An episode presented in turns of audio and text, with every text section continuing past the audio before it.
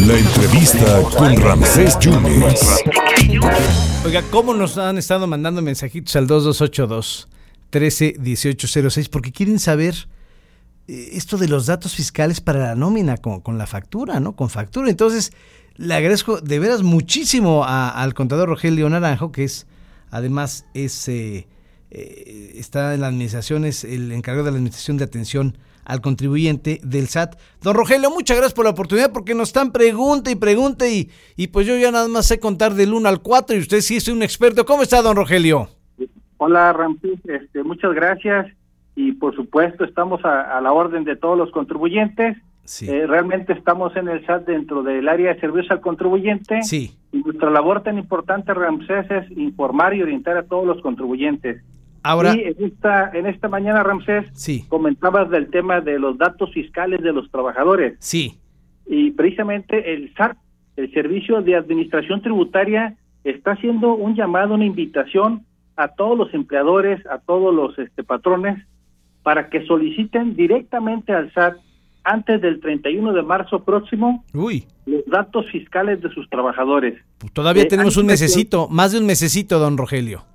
Sí, sí, nos queda todavía algo de tiempo, pero aquí sería este, prudente puntualizar, Ramsés, Sí, que esta factura electrónica en su versión 4.0 ya para el timbrado de la nómina de los trabajadores pues entra en vigor desde enero de 2022, llevamos ya más de un año y establece como nuevos requisitos a partir de esa fecha tanto el nombre del trabajador, su RFC y código postal.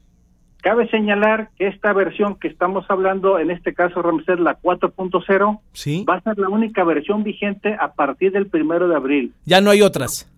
ya no va a haber otra, ahora sí ya no va a haber tanta prórroga, duramos un año de prórroga, ya no va a haber, Uy, este, por lo que en caso de que tú como empleador no cuentes con los datos fiscales de tus trabajadores, pues se te va a complicar lo que es la emisión de la, del timbrado de, nómina, de nómina correspondiente. uy, entonces hay que hacerlo antes del 31 de marzo. ¿Qué, aparte del CURP, eh, qué, qué- más? eh, eh, el, el trámite es, es rápido, don Rogelio? Sí, mira, Ramsés, eh, realmente eh, el procedimiento inicial fue que los trabajadores acudieran directamente a oficinas para obtener su constancia y se le entregaban al patrón. Sí. Este, posteriormente también se incluyó un procedimiento en tu teléfono móvil Ah. mediante el aplicativo SAD ID. Pero la, la novedad que queremos dar a conocer a los empleadores, que es a partir de este año ya hay una regla de miscelánea en donde le da la facilidad al patrón para solicitar esos datos de sus trabajadores por medio del portal del SAT. Oh, por única vez lo puedes solicitar, entras como patrón a la página del SAT, que es sat.gov.mx, y realiza la solicitud en mi portal. Únicamente te autentificas con tu RFC como empresa y aparte pones tu contraseña. Ahí mismo envías tu solicitud de manera electrónica, envías el archivo con los datos de tus trabajadores y la autoridad Ramsés en un plazo máximo de 10 días te va a dar la información que requieres para que pueda hacer el timbrado de la nómina. Oiga, don Rogelio, pues está, ya esto tiene que estar entonces regularizado hasta el 31 de marzo. Ya no habrá prórroga entonces. Ya no, a partir del primero de abril amanecemos ya con la única versión vigente para el timbrado de nómina, en este caso que es el tema, con la 4.0. Y hay dos precisiones que sí quisiera hacer, Mancés, en Sí. este tu espacio tan importante. Muchas gracias, don Rogelio. La primera es, pues el, el empleador, en este caso el patrón, no puede condicionar el pago de la nómina a la entrega de los datos fiscales por parte del trabajador. Ah, caray.